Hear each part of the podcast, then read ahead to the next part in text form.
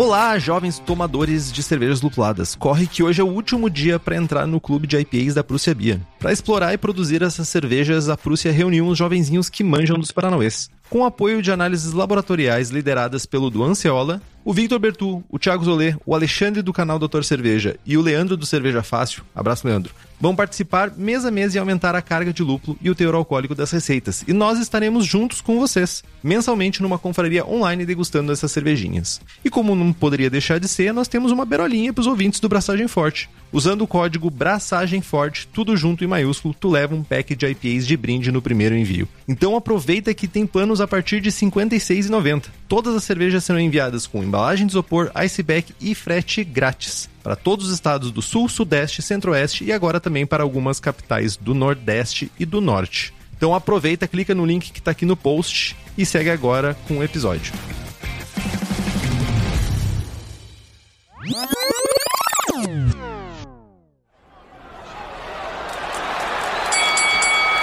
Canto esquerdo, pesando 90 quilos, diretamente de Osório, conhecido pelo seu amor pela cerveja alemã, pela implicância com cervejas lupuladas e pelas melhores piadas ruins. Henrique, sem prestígio, Boaventura.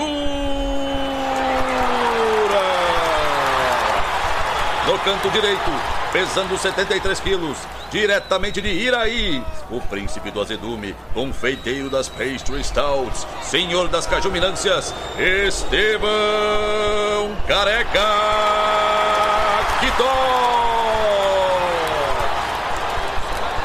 Vocês estão prontos? Começa agora o Braçagem Forte.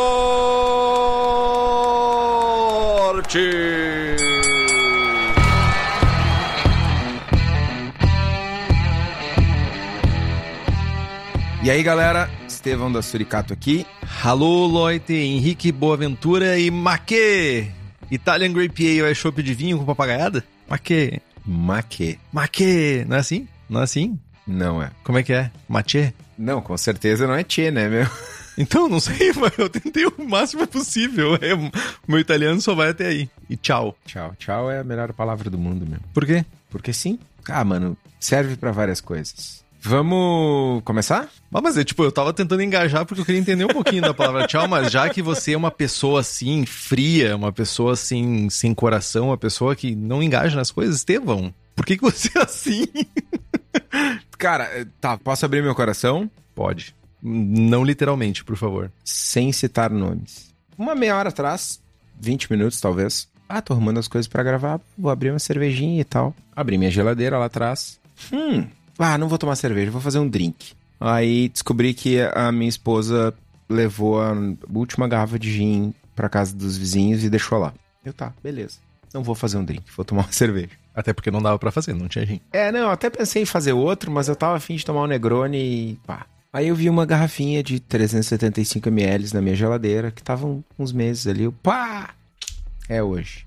Peguei a garrafa, peguei uma tacinha, lavei, sequei, bonitinho, trouxe aqui pra cima, conectei. Henrique, tudo bem? Começamos a falar do nosso dia, da nossa jornada. O Henrique tá falando, eu tirei a, a gabieta da garrafa. Mano, no que eu tirei a gabieta, a rolha subiu tipo um centímetro e meio, quase saiu. Uh, uh, segura, segura. e eu não me dei conta. Tipo, eu só achei que era pressão, sei lá. Caguei, tá ligado? Tirei a rolha e, mano, e veio. E veio, sabe aquela coisa que vem de dentro, assim? Veio. Ô, mano, serviu o copo, o copo transbordou de espuma. A garrafa continuou transbordando, melou toda a mesa, o chão, o caralho, um cheiro de coisas. Podre. Ah, mano, odeio Gushers. E eu estava aqui de camarote vendo o Estevão praguejando e pisando em cima de cerveja e. Cena maldita. Odeio serva ruim. Mas além de tomar gushers, Estevão, o que, que você tem feito? Então, mano, esse episódio, na verdade, ele entrou na programação agora de propósito, na maldade. Ontem estive em Caxias do Sul buscando mosto, mosto de uvas, mosto de Pinot Noir e semana que vem vou buscar mosto de Prosecco, porque depois de 4 anos, 19, 21, 22, 5 anos, teremos um, um lote novo de Purple Rain desde 2018. Carambas, faz tanto tempo, mano. 2018 foi o último lote. Cara, eu me lembro de tomar na garrafa da última vez. Teve um lote em lata, feito em 2018. E Vai ter de novo. Ano, ano... É Catarina Sour que se chama ou é Italian Grape Ale, a Purple Rain? Não, é Berliner Weiss com uva. Muito antes de ter essa papagaiada aí, essa ceva já era uma Berliner Weiss com uva. Inclusive é a ceva que uh, eu e Menega ganhamos o Best of Show do Nacional das Acervas em 2015. Teu best, no caso. Meu best. E aí, aproveitando que estamos falando do meu best, vai ter uma collab. Sexta-feira vamos braçar uma collab. Eu e o Menega, Suri e Royster. Que é a Grape Success. É uma Double Haze com Nelson e mosto de Prosecco. A gente já fez essa ceva e ela é brutal. E aí, cara, tudo isso acontecendo no meio da safra da uva, né? E aí nada mais justo do que a gente falar de Italian Grape Ale no momento da safra. É justo, eu diria que é justo. Enfim, eu só ia falar do Menega marginalmente, assim, tipo, ah, fazer uma collab com o Menega e tal, mas já que tu se doeu antes de eu falar, que era o meu best e tal.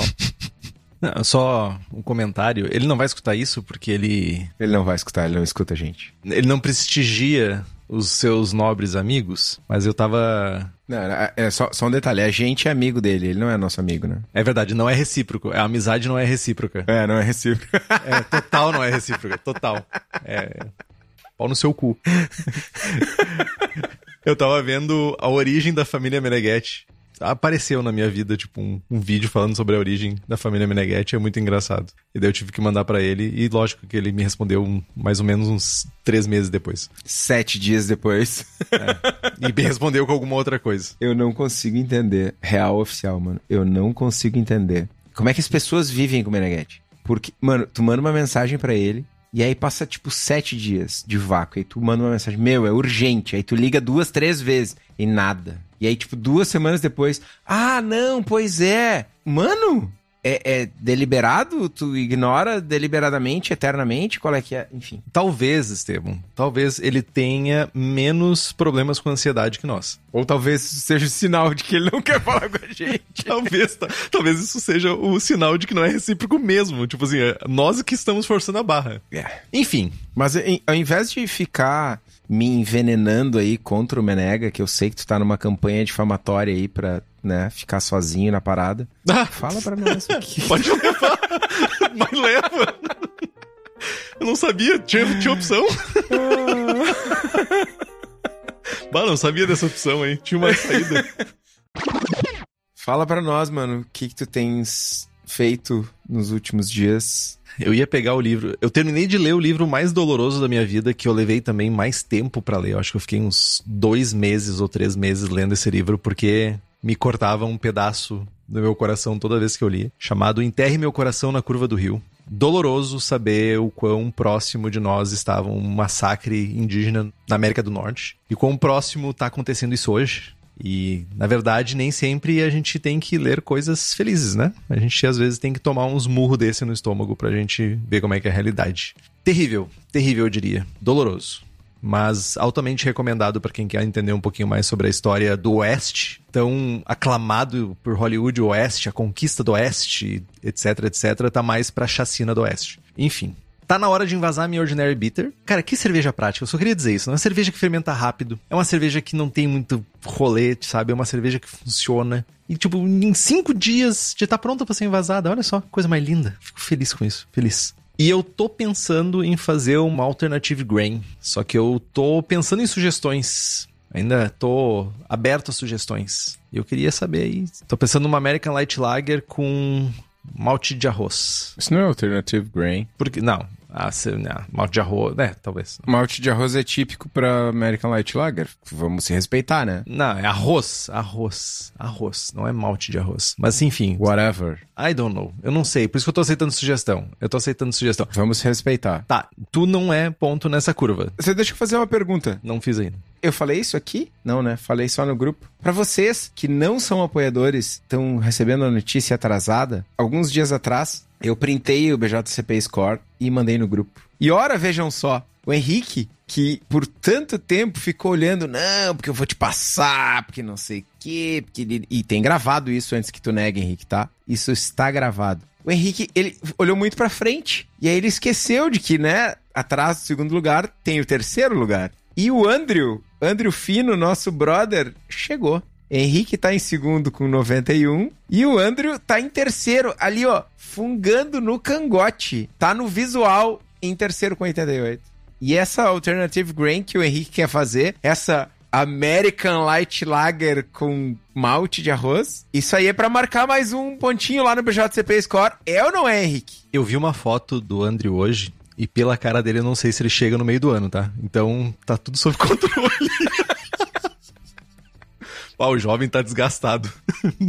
ah, é, ser pai não é fácil, velho. Não que eu saiba, né, mas dizem. Eu, tu é pai de dogs e gatos. É. Ok. Digas de passagem, teus dogs e gatos, eles dão, dão, dão o que falar e correr atrás, tanto quanto crianças. Então, tá suave. Mas o Estevão comentou aqui sobre notícias ou informações que chegaram antes para apoiadores e apoiadoras do Braçagem Forte. Por quê? Porque esse secto de pessoas, essa miríade linda de pessoas que nos apoia tem acesso a um monte de coisas. Sorteios de equipamentos, merchans exclusivos para apoiadores e apoiadoras, participação no grupo de WhatsApp cervejeiro de mais qualidade do país. E é nesse grupo que acontecem as informações acontece as chegadas de informações em primeira mão. É tipo breaking news, tudo acontece lá. E além disso, tem acesso à gravação ao vivo, que é o que está acontecendo neste exato momento. Então faça como Alan George, Carlos Alberto Poitevin, Diogo Longo, Felipe Augusto Kintzer, Felipe Lécio, Gabriel Henrique Franciscon, Gabriel Mendes de Souza Martins, Christopher Murata, Luiz Henrique de Camargo, Ricardo Luiz Bonato, Ricardo Peixoto Gonçalves, Rodrigo Veloso, Welita de Oliveira Ferreira e esse secto de outras pessoas que nos apoiam.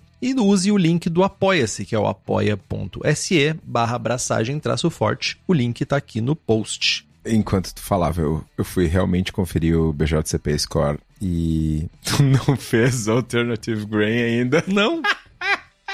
Pior que não. E a Cintia falou que existe várias formas de arrozes. Eu vou procurar uma forma de arrozes. Pra fazer American Light Lager com arroz negro. É proibido? Não. Se tu fizer com arroz negro, eu respeito. Deal. Você tem um acordo. Deal. Feito. Tá. Mas. Eu não sei nem onde eu vou comprar isso no interior, mas tudo bem. Eu quero tomar essa cerveja. Ah, isso é fácil. É fácil? Mas eu não sei nem onde eu vou comprar no interior. Por que, que eu não tomei a Keush ainda, mano? Que otário, velho. Otário. Mano, eu tô sempre na espreita, velho. Mas, beleza. Não vou ser muito chato hoje, tá? Vamos falar de Italian Grape Ale, porque eu tenho outras pessoas para xingar que não tu. Posso dar-lhe? Posso dar-lhe.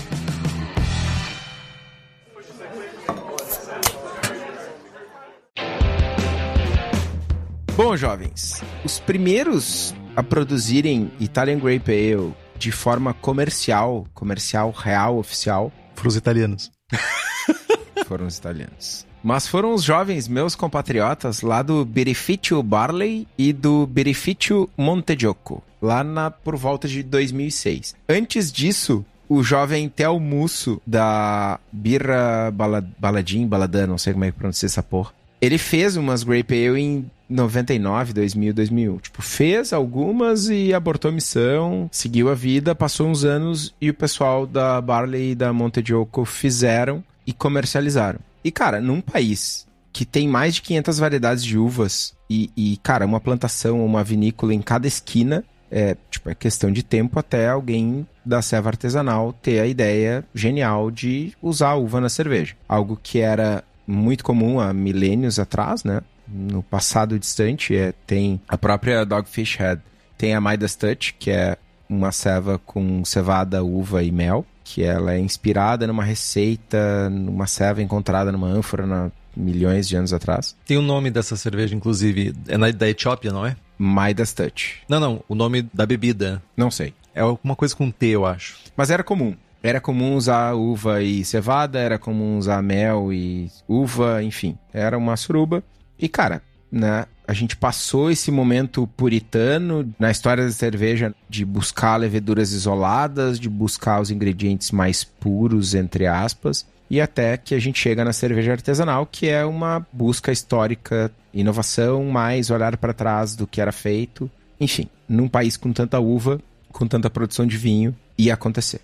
Né? E aconteceu lá por volta de 2006. Só que é uma coisa que não está extremamente consolidada ainda, né? Ainda tem o, o, estilo e as cervejas ainda estão sendo explorados e está evoluindo. Tanto é que ainda tem Italian Grape Ales sendo produzidas que são sours, outras que têm um caráter de brete mais intenso, outras que têm madeira, enfim, tá evoluindo. Acabou de entrar no guia, enfim, com uma papagaiada por parte do BJCP que a gente vai, é, vamos discutir mais para frente. Mas falando em BJCP, segundo o BJCP, o estilo Italian Grape Ale tá lá em Local Styles. É o X3 Italian Grape Ale e é uma ale italiana, algumas vezes refrescante, algumas vezes complexa, caracterizada pelo uso de diferentes tipos de uva. Vocês vão me ouvir ao longo do episódio xingando tanto os meus compatriotas italianos lá que escreveram a versão do estilo, quanto os jovens do BJCP que aceitaram, porque essa porra tava muito mal escrita. Então,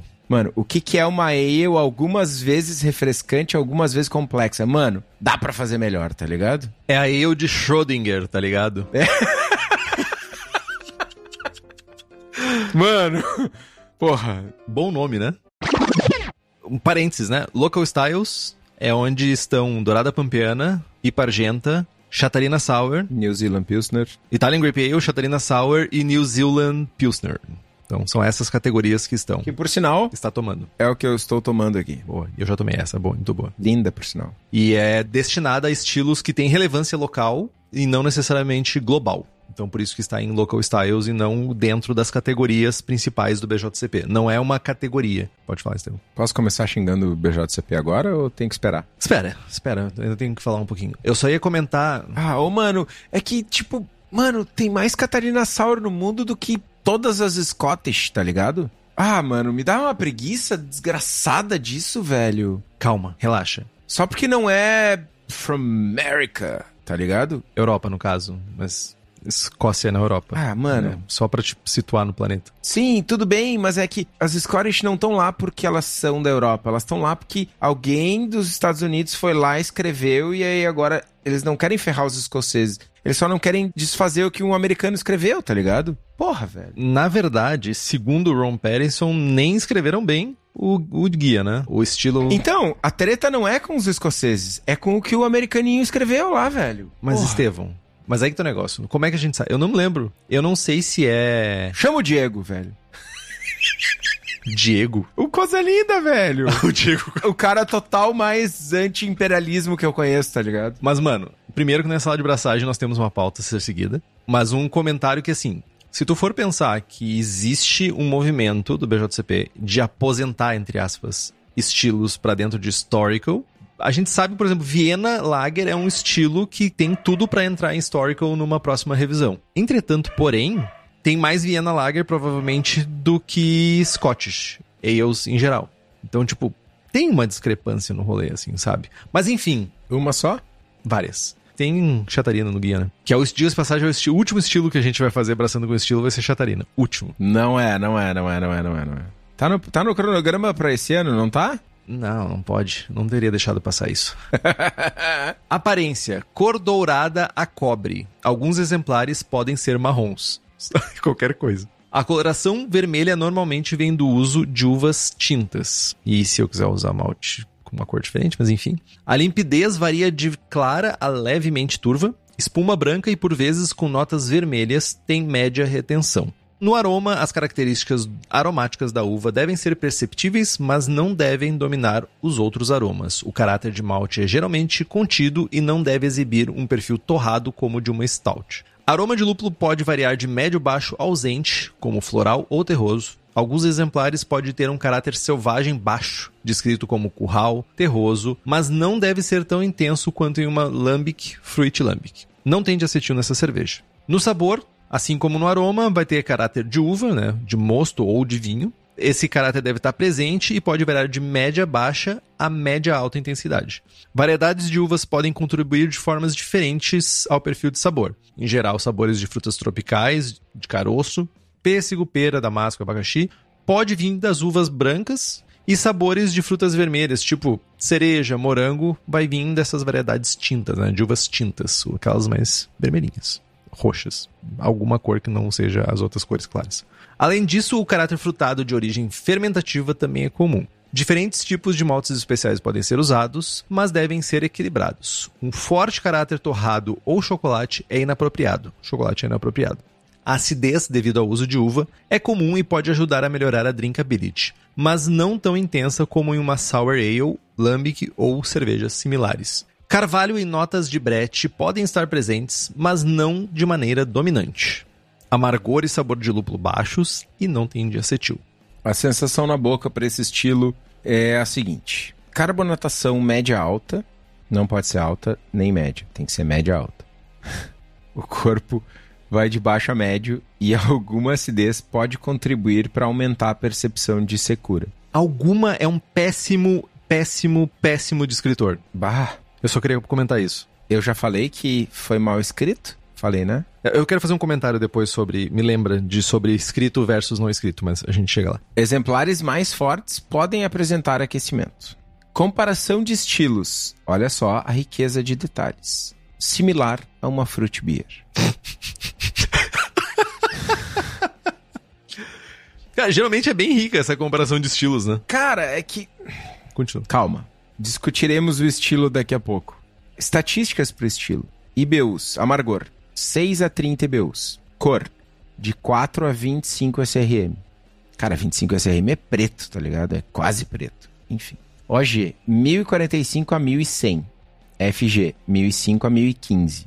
Álcool, 4,5 a 12. É de session a triple. É, exemplos comerciais. Montechoco Open Mind, Birrificio Barley BB5 Dieci e Birrificio del Forte Il Tralcio. Eu quero fazer um comentário bem importante. Já comentei algumas vezes, estou fazendo parte dos esforços de tradução do guia BJCP para português brasileiro. Estamos em processo de revisão. E eu fui traduzir os estilos locais, local styles. E peguei a versão em inglês e fui traduzir para o português. E eu comecei a fazer a tradução de uh, Dourada Pampiana e de Ipargenta. E eu comecei a notar umas coisas meio estranhas no estilo. E daí eu pensei assim, hum, vou fazer uma coisa. O que, que eu vou fazer? Vou ver o original. Eu manjo um pouquinho de espanhol, vou ver a documentação original, a definição do estilo original em espanhol. Gente, é diferente. o BJCP não traduziu certinho pra inglês, não. Tá meio zoado, eu traduzi do espanhol. E tipo, será que aqui não foi o mesmo rolê? Será que não, não tinha alguém lá e traduziu errado? Eu confesso que eu pensei. Procura em italiano. Sim, eu pensei. eu- Deve ter um monte de mãozinha fazendo assim. Ah, que trouxa, velho.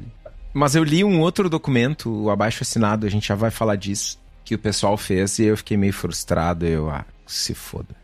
Mas. Enfim, já estamos nessa parte da discussão do estilo. Já começou, desde o início. Mano, o estilo não tem comentários. Não tem comentários, começa por aí. Vai lá, não tem comentários. Então a gente tem uma liberdade poética pra comentar pelos comentários que não existem. Cara, a gente vai pegar o, o episódio, vai mandar pro pessoal lá na Itália, vai mandar pro pessoal nos Estados Unidos e, tipo, escutem, que aí tem os comentários pra vocês. Cara, tem um emoji hoje em dia da mão italiana. Já pensou pro comentário só ter o emoji da mãozinha assim, fazendo assim? Mano, seria épico. Épico. Eu poderia botar isso na versão em, em português, né? Mano, seria, Seria épico. seria épico. Seria épico. Cara, vamos lá. Primeiro de tudo, os- os- o pessoal rateou. O estilo tá mal escrito. Tá significativamente mal escrito. E, e eu vejo. Tem algumas coisas.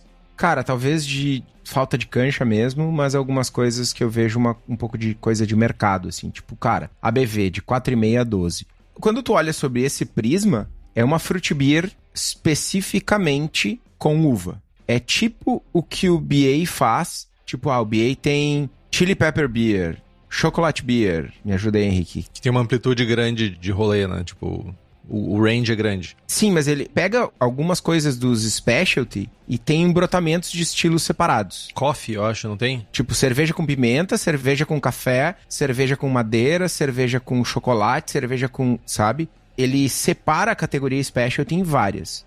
E, e tá tudo bem, quando isso é representativo faz sentido. Faz sentido pra fruit beer tu ter uma categoria especial só pra uvas? Talvez faça, é uma, é uma fruta que é muito usada e tal, especificamente na Itália. Faz sentido tu tratar como uma fruit beer. Só que quando tu trata como uma fruit beer de uva, todas essas porras que estão escrito aqui, aroma, aparência, sabor, não sei o que, tem que estar escrito variável com o estilo base. Não pode ser assim, é uma fruit beer, mas não pode ter um caráter de malte que lembra stout. Por que não? Eu fiz uma stout com uva. E aí? Tem chance de ficar boa, né? Tem. Inclusive, uma das primeiras era uma stout com uva. O meu ponto é, ou tu trata como uma fruit beer e, tipo, estatísticas e todo o resto é variável com o estilo base. Que daí, no caso, tu trata como uma specialty. Uma cerveja tipo specialty. Exato. Fruit beer, fruta específica, uva. Special, categoria special. Ou tu trata como um estilo específico, que tem a sua descrição específica. Só que é esse estilo, quando tu trata como um estilo específico, ela, ela não é tão ampla. Não é de 4,5 a 12, tá ligado? Sim, mas E não é tipo, não, não pode ser uma stout quando um dos principais exemplares, um dos primeiros exemplares é uma stout. é é que eu fico também me questionando uma coisa aqui, Estevão, que se tu for parar pra pensar, tem pouca cerveja com uva no mercado. No mercado brasileiro, sim. Mas tu afirma que no mercado italiano tem muita? Tem mais de 300. 300 rótulos. Mais de 300 rótulos diferentes. É bastante. É tipo, tomou conta da cena local, tá ligado? E no Brasil mesmo, mano, tem uma cervejaria de Porto Alegre, da gurizada aqui do bairro. Os caras têm umas 10 diferentes. Aí tu vai ali na. O pessoal da Quatro Árvores. Tu vai na Allen Beer, tem mais umas 10. Tu vai na Donner, tem mais uma meia dúzia. A Abundanza é uma referência do estilo, não? É.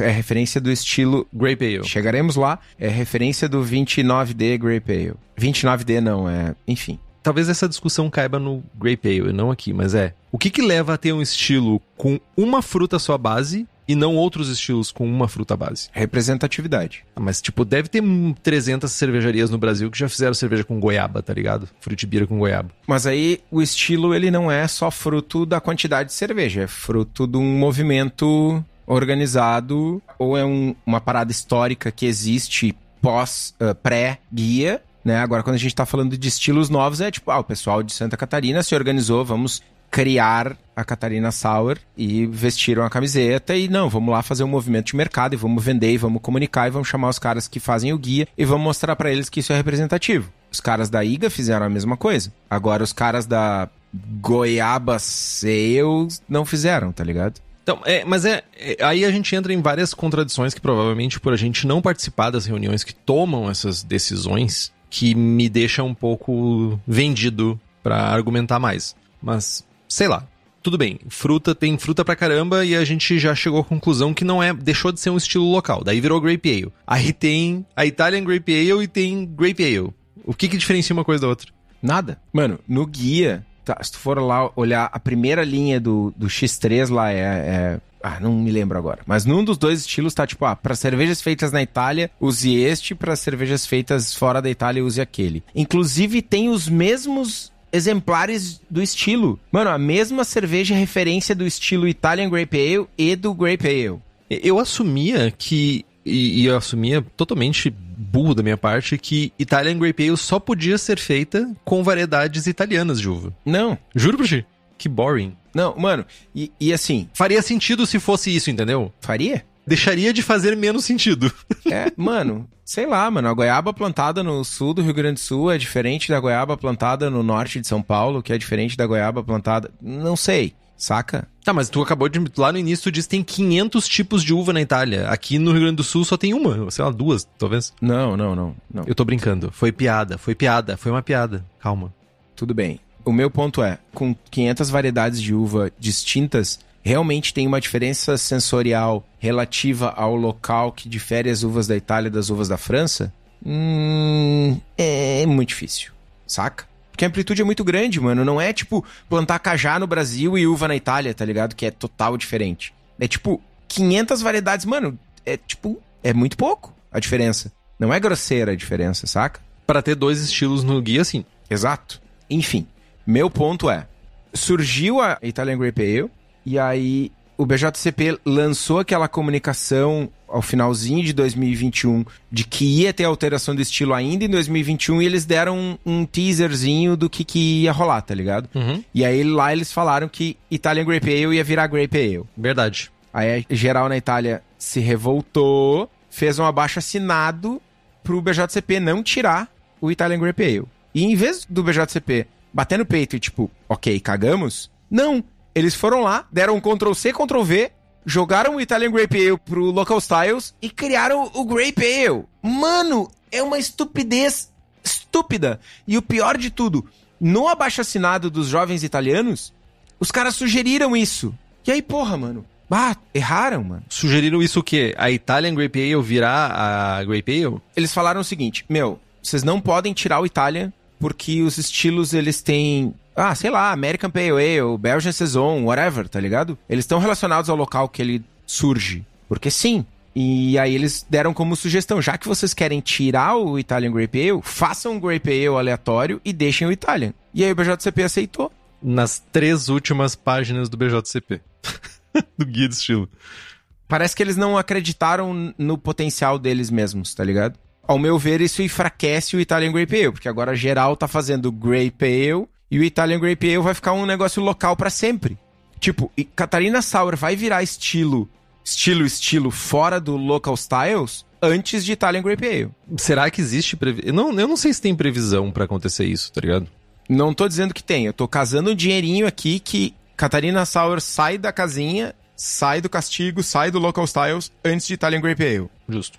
Porque, querendo ou não, o BJCP já fez um movimento para distanciar a Berliner Weiss. Ah, Berliner Weiss tem que ter brete, não sei o que, beriri, bararó. Tá, o caminho tá livre. Não tem ninguém barrando o caminho de Catarina Sauer. É só ter um pouco mais de representatividade mundial, pum, sai do local styles. Agora, Italian Grape Ale nunca vai ter representatividade mundial aos olhos do BJCP, porque tudo que é feito fora da Itália é Grape Ale e Grape Ale já tá lá. Quem perde também. É, é geral que perde, na real, né? Porque Grape Ale evoluiu, o estilo foi construído seguindo já os padrões do BJCP 2021, já teve uma revisão e tudo isso. Pelo que eu li, a passada de olhos rápido que eu dei, não teve atualização do estilo Italian Grape Ale. Foi copiado de 2015 para cá. Simplesmente copiado e não teve atualização. Não teve revisão do, desse estilo. Aí fica aquela coisa meio perdida, fica aquela coisa meio rasa, enquanto o Grape Ale tem mais descritores, tem mais informações, tem bem mais coisas para ser vistas na cerveja.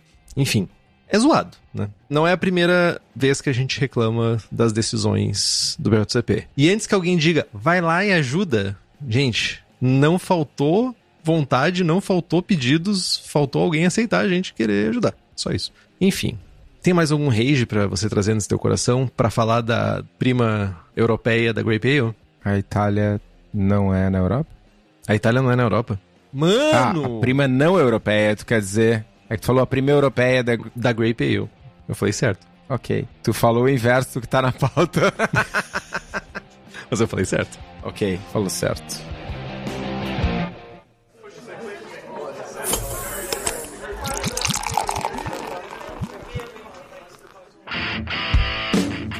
Então, gente, depois de todo esse essa raiva passional italianística que somente um passaporte italiano dos Quitó que pode prover para você, vamos entender como que a gente faz uma Italian Grape Ale. Olhando para os maltes, a gente vai ter uma base de malte Pilsen, né? não faz muito sentido a gente investir muito no malte base aqui. Alguns exemplares vão ter malte pale, alguns maltes especiais, mas não é tão comum. A gente quer que a uva apareça e brilhe mais do que o malte, ou pelo menos que tenha uma boa composição. As uvas vão compor até 40% dos açúcares do teu mosto. Então, se tu vai usar uvas, moço de uva ou moço de uva reduzido, tu pode variar aí, tu pode usar, tem várias formas. Vai dependendo muito de como tu consegue sabe? O que, que, tu tem acesso, o que, que, tu não tem acesso, como tu quer fazer a cerveja. Talvez tu queira ter um rolê meio wild, tu quer usar a casca da uva, sabe? Ah, não, eu só quero mosto pasteurizado, não sei. Depende muito de como é que tu quer fazer essa cerveja. E vente a sua. E onde que tem toda sorte de maltes para fazer tua cerveja, para fazer tua Italian Grape Ale não tem uvas. Talvez tenha, não sei. Acho que não. Mas certamente maltes e equipamentos e toda sorte de coisas para fazer cerveja tem na cerveja da casa. E para quem é da região metropolitana de Porto Alegre, tu pode dar um pulo no espaço da cerveja da casa na rua Paracatu 220 no bairro Igara, em Canoas, Rio Grande do Sul, e ainda ter a possibilidade de conhecer o Daniel. Ora, vejam só, olha que oportunidade de ouro. E se tu não é da região, dessa região da Patagônia brasileira, você também pode acessar o site da Cerveja da Casa, que é o cervejadacasa.com. E tu vai ter acesso a todas as coisas que tem lá na Rua Paracatu. Então, fica ligado, acessa o Cerveja da Casa e faça suas compras. Na mostura, assim, similarmente ao regime de mostura para outros estilos que têm adições massivas de frutas, a mostura aqui é um depende, um grandioso depende do uso de adjuntos que tu vai fazer. Vai usar muita fruta e fruta com água ou acidez alta, no caso uvas, né, que tenha um teor de água muito grande, tu vai focar num corpo mais cheio, temperaturas mais altas de mostura para te dar uma segurada para a cerveja não ficar muito seca, muito aguada. A cerveja vai passar por madeiras, hum, aí tu talvez tenha que pensar num corpo mais baixo, que vai ser um probleminha aqui na tua cerveja, então talvez tu tenha que mirar, sabe, num corpo mais alto. Quer usar uma uva que tem um perfil mais delicado ou uma menor quantidade? Daí um corpo médio pode ser o caminho para ajudar, vira uma nota de complexidade, não um showcase da uva, né? Alguma coisa, Estevão, como é que tu aborda geralmente nesse caso? Cara, de uma maneira geral, quando a gente fala, eu abordo como uma fruit beer. Vou provar sempre o ingrediente antes. Né? Vou usar uma uva que tem mais acidez, vou usar uma uva que tem um sabor mais delicado. Tipo, ah, por exemplo, a collab com o Royster, a Grape Sussex, a gente fez. Tô tentando lembrar. Moscato, Prosecco, Chardonnay e acho que teve mais uma uva. Essas uvas, elas são significativamente diferentes entre si. Uma traz mais dulçor, uma traz um sabor mais de fruta de caroço, outra traz um sabor de fruta branca e bastante acidez uma seca mais que a outra. Então, eu provo o mosto antes, né? E, e tento pesquisar e entender um pouco mais sobre a característica de cada uva. E aí, a partir disso, eu vou corrigir a minha mostura. Só que é, cara, sei lá, como jovem que queria fazer uma stout com uva tu vai fazer uma stout com uva, tu vai tentar selecionar um mosto menos ácido, porque tu sabe que acidez com malte escuro não necessariamente funciona bem. Ah, quero fazer assim mesmo? Vou fazer uma mostura um pouco mais alta, um corpo mais alto, vou controlar o pH da minha mostura, vou tentar deixar um pH final mais alto para que quando eu entrar com a uva não gere um, um problema. Enfim, depende. Como tu falou, é um grande depende.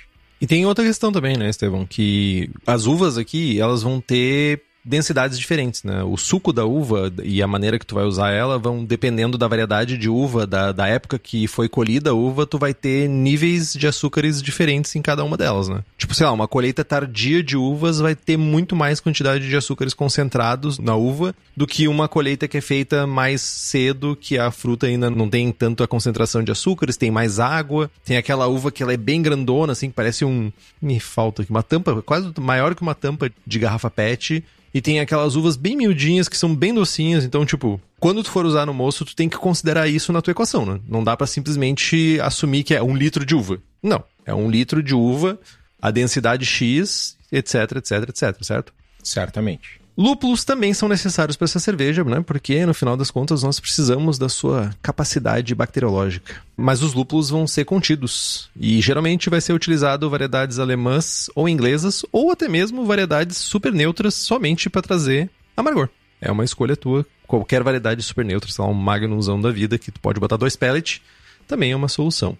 Afinal de contas, tu vai ter um caráter contido de amargor, sabor e aroma. E falando em lúpulos, no caso, na falta deles, né? Quem traz os melhores lúpulos dos Estados Unidos para nós é a Hops Company, não para fazer as Italian Grape Ale, mas para fazer IPAs e outras cervejas lupuladas. Os jovenzinhos da Hops são especializados em fornecer lúpulos selecionados diretamente nas fazendas para cervejarias aqui no Brasil. Eles fazem o que eu fui fazer ontem. Eles vão na fazenda, vão lá, selecionam o ingrediente e trazem. Isso aqui eu não, eu não trouxe para vender, né? Eu trouxe para fazer a ceva. Eles trazem os lúpulos para nós para que a gente tenha acesso aos melhores lúpulos, inclusive com algumas variedades a gente pode selecionar os lotes aqui para a gente poder fazer as melhores cevas possíveis. Então, se vocês têm interesse nos lúpulos da Hops, é só entrar em contato hopscompany.com ou Hops Company no Instagram e o pessoal vai te atender e, meu, só vai. Só vai. Avançando então para fermentar essa ceva. Normalmente a gente vai utilizar uma levedura de caráter neutro, muito embora algumas leveduras com caráter frutado ou condimentado também são utilizadas. Caráter frutado normalmente variedades inglesas de leveduras, cepas inglesas e caráter condimentado eventualmente alguma cepa belga, alguma cepa de saison. Pode ser qualquer coisa desse Mano, eu falei que tava mal escrito, né? E ainda em alguns exemplares o pessoal utiliza levedura de vinho seja para fazer a fermentação primária, seja para fazer refermentação. Blend pode fazer? Blend de quê? De mosto fermentado de uva e mosto fermentado de cerveja? Chegaremos lá. Entendi. Vamos lá. vamos falar de uva. Cara, como em outras fruit beers, quando a gente vai produzir uma iga, a gente tem alguns caminhos possíveis para utilizar a fruta, né? E aí, citalosei, fervura. Apesar de ser um caminho que a gente recomenda fortemente ser evitado quando a gente utiliza frutas, porque, cara, durante a fervura tu vai volatilizar aromáticos mais delicados, tu vai trazer um caráter cozido pro sabor da fruta, independente do tipo de fruta. Quando a gente usa mosto, principalmente no caso de mosto que já está em processo de fermentação, pode ser uma boa opção para evitar a contaminação com outros micro-organismos. O mosto de uva, ele, basicamente, para tu fazer mosto de uva, tu pega a uva, esmaga e tá pronto o mosto. Esse é o mosto de uva. O Michael tava perguntando aqui no chat como é que fazia mosto de uva. É isso. Esmagou, já era. Né? E aí, no processo, grosseiramente falando, no processo de produção de vinho, esse mosto ele vai ficar ali, vai ser separado o grão do cacho esmagado e ele vai ficar em contato esse grão, essa casca, porque a cor do vinho tinto, por exemplo, ela vem da casca da uva. E quando tu esmaga a uva, tem diversos micro-organismos na casca. E eles entram em contato com o mosto, e aí essa levedura, essas leveduras que estão ali vão fazer a fermentação do vinho, grosseiramente falando. E isso acontece para todas as frutas, né? To praticamente todas as frutas têm micro-organismos na sua casca, não diferente da uva. Sim. Para muitas e muitas cervejarias, o pessoal submete o mosto a um processo de termovinificação, que é tipo uma pasteurização, para matar esses micro-organismos e aí faz um inóculo de levedura. Né? Eu quero usar a levedura XPTO, vai lá, compra na Levtech, inocula e faz o seu vinho com a levedura específica. Bom, enfim, quanto mais tempo esse mosto tá em contato ali com a casca e com o miolo da uva e tal, mais ele extrai cor da casca, mas também mais tempo tem para esses micro-organismos se reproduzirem.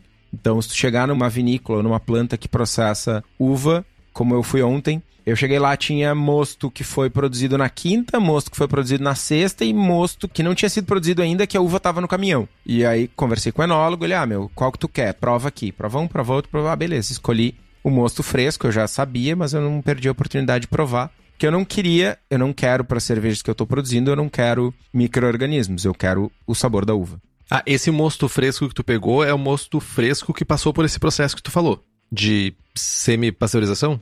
Não, não. Mano, tiraram a uva da, do caminhão enquanto eu tava lá, joga na esteira, passa na desengaçadeira que separa o grão do cacho e vai pro moinho, sei lá como é que é o nome, esmaga e cai numa tina gigante e abre a torneira e tira o mosto. Mas isso tem microorganismo. É isso, esse é o mosto que eu coletei. Tem microorganismos. E aí tem diversas maneiras de tratar isso. Né? Mas esse é o cara que menos tem microorganismo, porque o que tava na tina desde quinta, o número de células já é bem maior saca?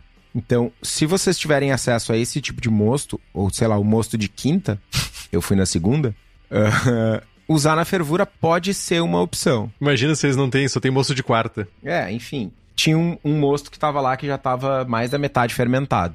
E, enfim, é uma opção. Lembrando que esse estilo é um grande depende, né? É uma opção de quem tá fazendo a cerveja optar por não. Quero fermentar com a levedura da casca da uva e meter ali um mosto de, de cevada aqui e já era. Enfim. O que eu vou fazer, eu não vou usar na fervura, eu vou usar no final da fermentação. Aí, quando a gente está utilizando moço recém-produzido ou de uva recentemente macerada, usar no final da fermentação é para a galera que ou está fazendo em casa, ou é muito forte de coração e tal. É o momento ideal para adição da uva, porque ela vai fermentar, mas ela vai entrar no final da fermentação, tem menos produção de CO2, tem menos volatilização de aromáticos, ela vai estar tá o mais fresca possível. Preserva aromáticos, fermenta os açúcares e reduz o risco. Então aqui tu tem um agendamento, né? Tu tem que pré-agendar que tu vai fazer um mosto, uma, uma cerveja que vai estar tá fermentando, e tu vai buscar o mosto e tipo, ah, eu já, eu já tô prevendo que nesse dia o meu mosto vai estar tá na densidade X aqui. Sim. Aí tu já vai buscar o mosto para adicionar na tua. Tipo, tu tá falando aqui final de fermentação é fe... com fermentação ativa ainda ou realmente acabou a fermentação e tu bota? Não, fermentação ativa. Normalmente terceiro, segundo, terceiro, quarto dia, dependendo da densidade da cerveja. Dale deixar primeiro comer os, os açúcares mais complexos para depois ir para frutose. É, passar o grosso da fermentação, né? Passar o grosso da fermentação é engraçado. E, e, o terceiro método, digamos assim, é o smooth style, tá ligado? é jogar o mosto na maturação e não fermentar. Calma, não estamos falando disso exatamente. Né? Não estamos falando de adicionar uvas ou mosto não fermentado na cerveja. Mas existem algumas cervejarias, algumas cervejas por aí que utilizam vinho, como o pessoal falou no chat aqui, mosto fermentado, tá? Então, não é uma técnica muito comum ou muito fiel ao estilo, mas pode ser uma alternativa principalmente para quem está tomando coragem de fazer o estilo ou quer testar antes de se arriscar com um lote inteiro. Tu vai ter um resultado relativamente próximo. Cara, blenda cerveja fermentada com vinho, tu vai ter um resultado muito próximo de tu usar mosto no final da fermentação. Ah, é igual? Não, não é igual. Mas, cara, eu quero fazer isso com 2 litros ao invés de 50. Ah, eu não consegui mosto. Quero testar assim mesmo. Quero dar o check no. no... quero dar o check no BJCP Score. Whatever. Enfim, é uma alternativa. Não recomendamos de forma alguma adicionar mosto não fermentado ao final da maturação por motivos de tretas. Bombas. Vai ficar muito doce e desequilibrado.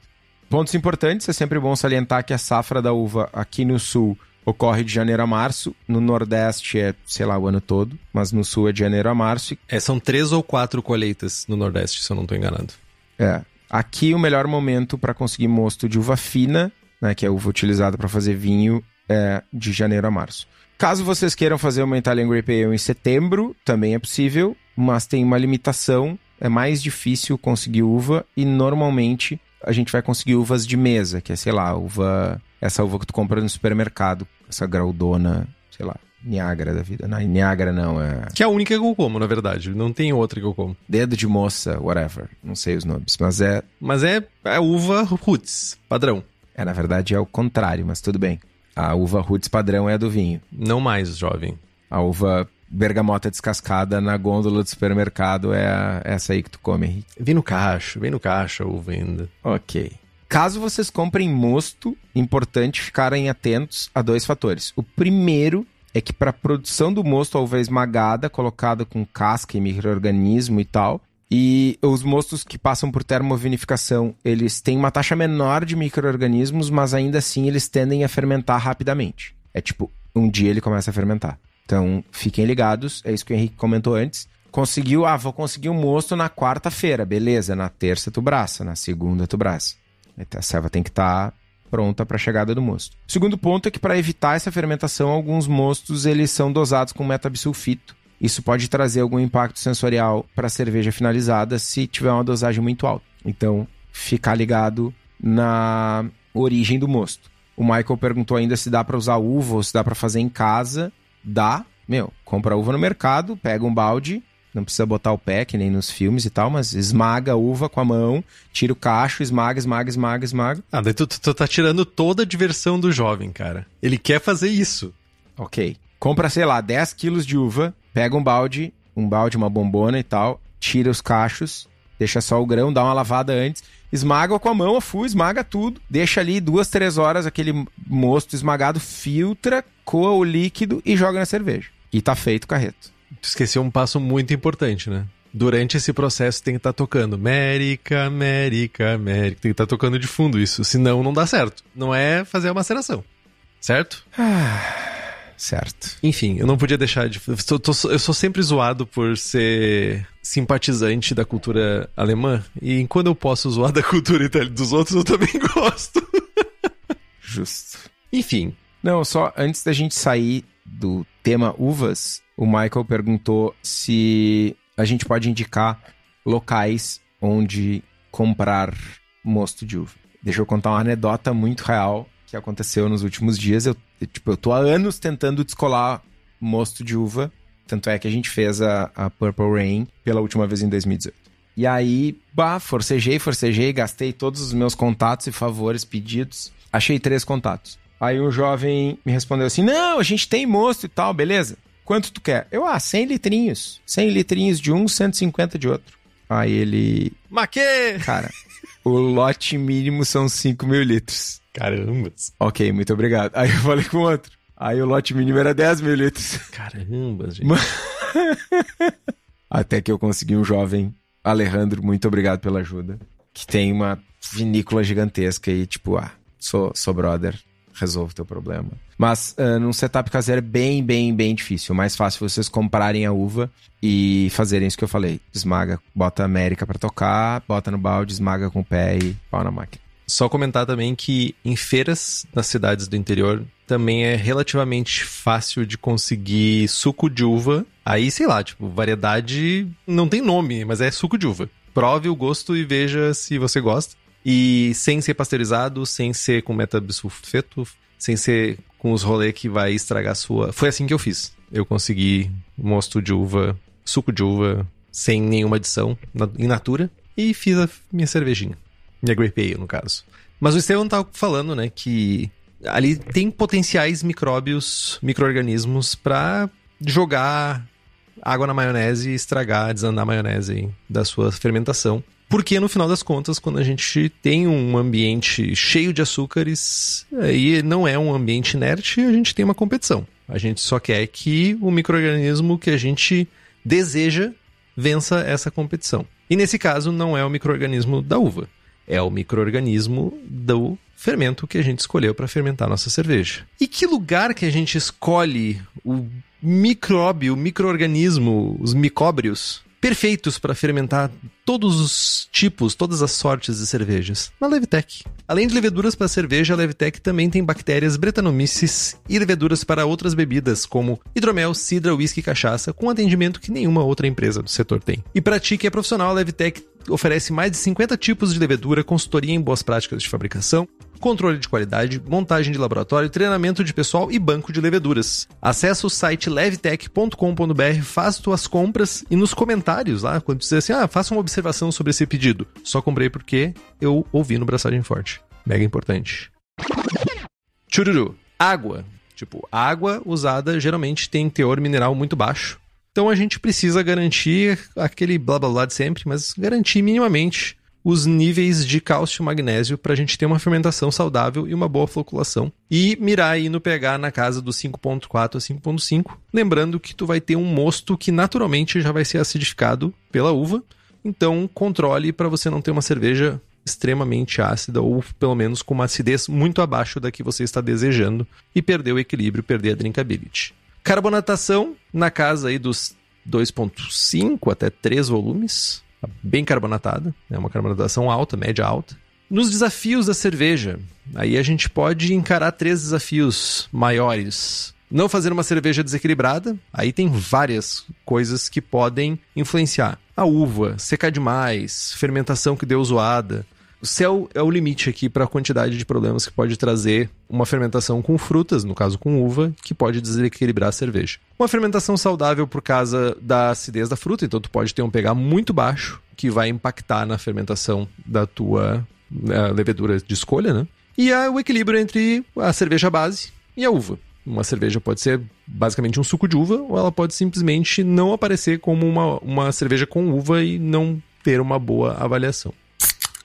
Livros que podem ajudar no processo. Radical Brewing, do Randy Mosher, e How to Brew, do John Palmer. Antes que a gente esqueça, o Michael pergunta, pede insistentemente pra gente diferenciar Grape Ale e Chopp de vinho. Cara, eu vou me arrepender amargamente para o resto dos meus dias de dar a receita do chopp de vinho aqui neste programa. Tu tem receita do chopp de vinho? Não vai ter um braçando com estilo chopp de vinho. que merda. Mas, cara. Braçando com chopp de vinho. É. Basicamente, chopp de vinho é pilção da massa misturado com vinho. Vinho daquele de caixinha, né? O vinho mais chulé que tiver. Vinho, mano, sangue de boi, sei lá, JP, a versão genérica. Grapete, dá para fazer não alcoólico com grapete. Não, não, mano, vamos respeitar. É o vinho mais genérico que tem, o pilsão mais genérico que tem. Algumas pessoas usam tipo 60% ceva, 30% vinho, 10% suco de uva. Algumas pessoas usam mais suco de uva para deixar mais doce ainda. E já vi gente usando açúcar também. Nossa, tipo, velho. Ceva, vinho e açúcar. Ou o mais comum que eu já vi é ceva, vinho e suco de uva. Tudo carbonatado, misturado, pronto. E que é bem diferente de uma iga, que é uma cerveja com mosto de uva, normalmente, e fermentada. É bem diferente de uma ilha, tem representatividade aqui no sul.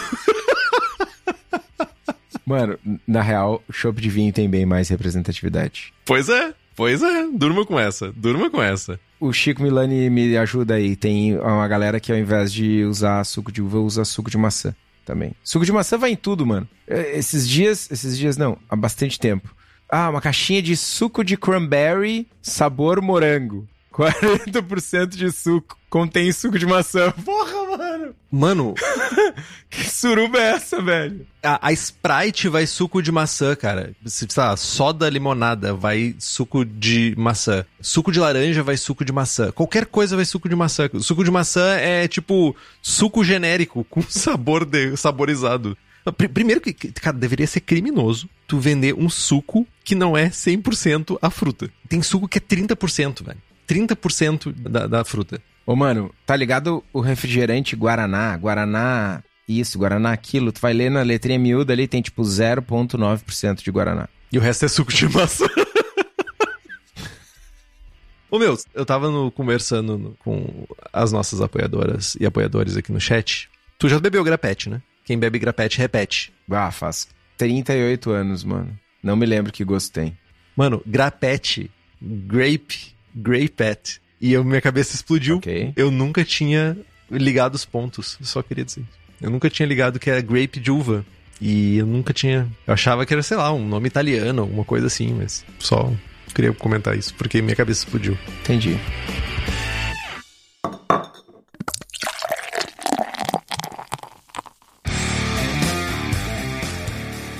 Tá. Jovens, não temos uma receita super tradicional de Italian Grape Ale. Até porque não é tradicional. Não tem uma receita tradicional, tem 300 receitas aleatórias de Grape Ale, Italian Grape Ale. Temos a receita levemente adaptada aqui da Grape Ale que eu vou fazer daqui uns dias. Então, vamos lá. Sem nome ainda. Parâmetros para 15 litros de mosto de cerveja no fermentador. Podia ser grapete. Podia, mas não é. Eu já tenho tretas com. Meu advogado já me manda mensagens. Não faça isso demais, tá ligado? Então, chega por hoje, tá ligado? Departamento de vai dar merda. É. Parâmetros para 15 litros de mosto no fermentador.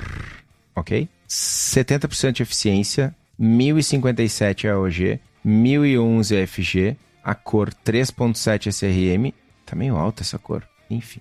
23 IBUs, 6.2% de álcool. Ingredientes: malte pilsen, 4 quilos, Magnum 12% de alfa-ácido, 10 gramas, 5 litros de mosto de uva à sua escolha, para a gente blendar com os 15 litros de mosto de cerveja. Ao final, é importante, muito importante, meçam a densidade do mosto que vocês estão utilizando. Vão lá na ferramenta de diluição do Beersmith, do Brewfather, Brewer's Friend, whatever, para depois vocês calcularem o teor alcoólico final, tá? Alguma sugestão de uva específico que tu recomenda? Não, mano. Eu não tenho uma preferida. Gosto de várias, já testei várias, mas é a, a dica que é use a uva que você conseguir, porque é difícil, real difícil.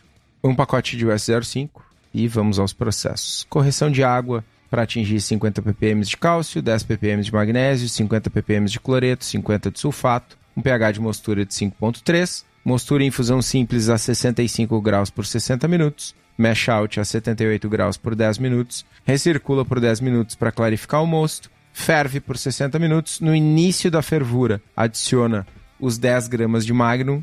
Terminada a fervura, resfria para 18 graus, inocula a levedura, fermenta a 18 graus por 3 dias, aumenta para 22 graus, adiciona os 5 litros de mosto de uva, meça a densidade do mosto de uva, faça cálculos, mantém nessa temperatura de 22 graus até o final da fermentação. Cold Crash matura por duas semanas, usa um clarificantezinho para deixar ela bem clarificada, invasa três volumes e pau na máquina. Interessante. Eu ia comentar que caráter mais neutro, provavelmente uvas brancas, vai dar um caráter um pouquinho mais neutro, vai trazer um pouquinho mais de acidez, e uvas vermelhas, uvas tintas, aí vai ter um pouquinho mais de complexidade, né? Então a base é bem simples para dizer o mínimo, né? Pilsen. Cara, então, vou fazer uma ceva com 72 maltes diferentes e 18 lúpulos e super complexa para eu colocar uma uva que foi super difícil de encontrar e eu não senti o sabor e o caráter da uva, não faz muito sentido na minha maneira de, de ver as coisas,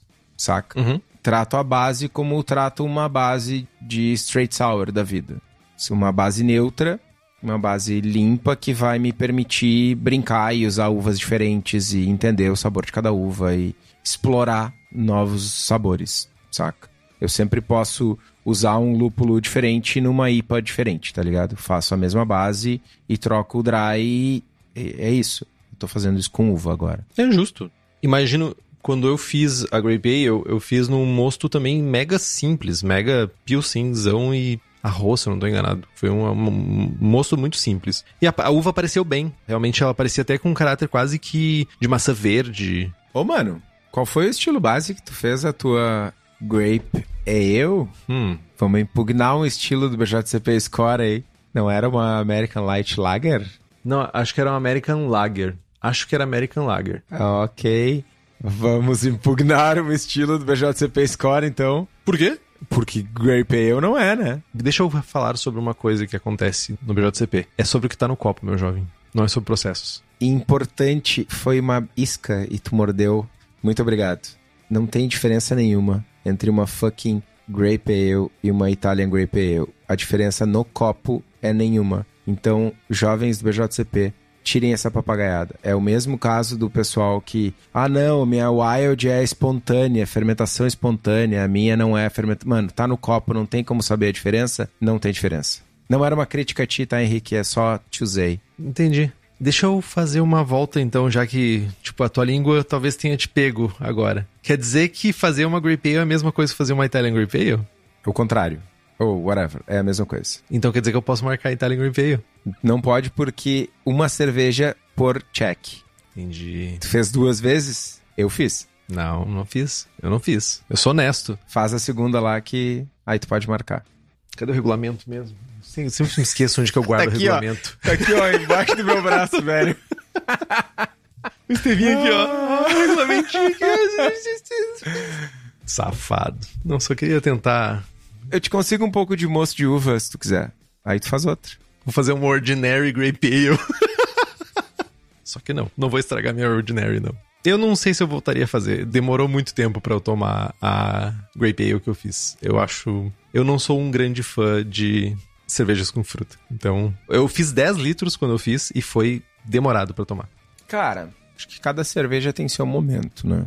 É, tem umas que nunca tem momento. Não dá para comparar a drinkability de uma bitter com uma Imperial Stout, com a drinkability de uma Imperial Stout. Na Imperial Stout tu vai tomar um copo, a bitter tu vai tomar um post-mix. E aí nesse aspecto, olhando dessa forma, a gente pode deixar uma brecha pra galera que usa garrafas e que quer engarrafar. Assim, a gente não precisa xingar todo mundo que ainda engarrafa.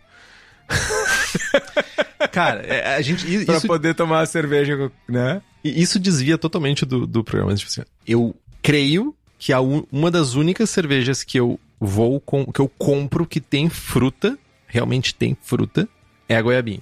E não é puxando teu saco, é porque eu gosto da cerveja mesmo. Mas eu não. Comumente eu não tenho hábito, vontade de comprar cervejas com frutas. A adição de frutas não é um fator de decisão para mim. Você, Nossa, tem grapefruit. Caguei. Eu quero cerveja. Enfim. Tu tomou a berga? Tem poucas cervejas tuas que eu não tomei. Tomei a berga, assim. Cerejinha também, tinha uma com cereja, uma coisa assim também. Não, não tinha. Não, não é cereja, sei lá. Tinha uma outra lá que. Framboesa. Framboesa, essa aí. Frambinha, não sei, framboesinha. Tu podia fazer uvinha. Não, mano, já. Não. Uvete.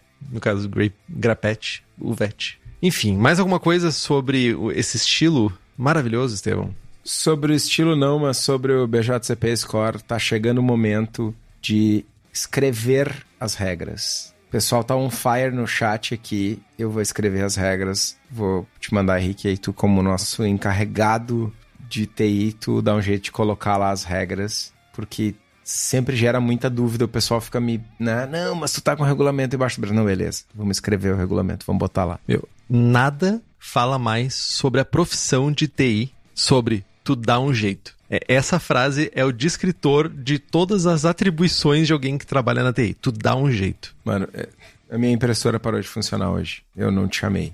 Já tô num nível acima de respeito pela tua profissão. Tu pensou em mim quando ela parou?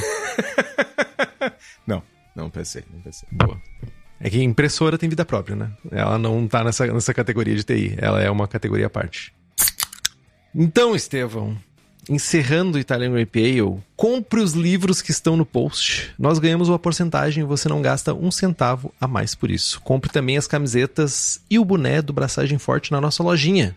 O link está aqui no site. Curta nossa página no Instagram. Estamos no Spotify, Google Podcasts, Deezer, todos os agregadores de podcast que tem por aí. É só procurar por Braçagem Forte. E nesses agregadores que têm a possibilidade de fazer um review, faça-o cinco estrelinhas no Spotify, cinco estrelinhas no Apple Podcasts. Fui ver o último comentário que tem. Foi do Christopher Murata, se eu não estou enganado, há um ano atrás. Estamos precisando dos comentários mais recentes. Faça isso, por gentileza. Eu lerei aqui, eu já falei. Se botar, eu leio. Medo. É importante porque essas avaliações fazem com que a gente seja recomendado para outras pessoas. Então, faça isso pra gente, agradecemos. Compartilhe os episódios com seus amigos. Tem dúvida, sugestão de pauta, crítica, quer anunciar a sua empresa ou seu produto? E-mail para contato@braçagemforte.com.br ou mande uma mensagem para nós no Instagram. É isso, Estevão. É isso. Braçagem forte. Braçagem forte.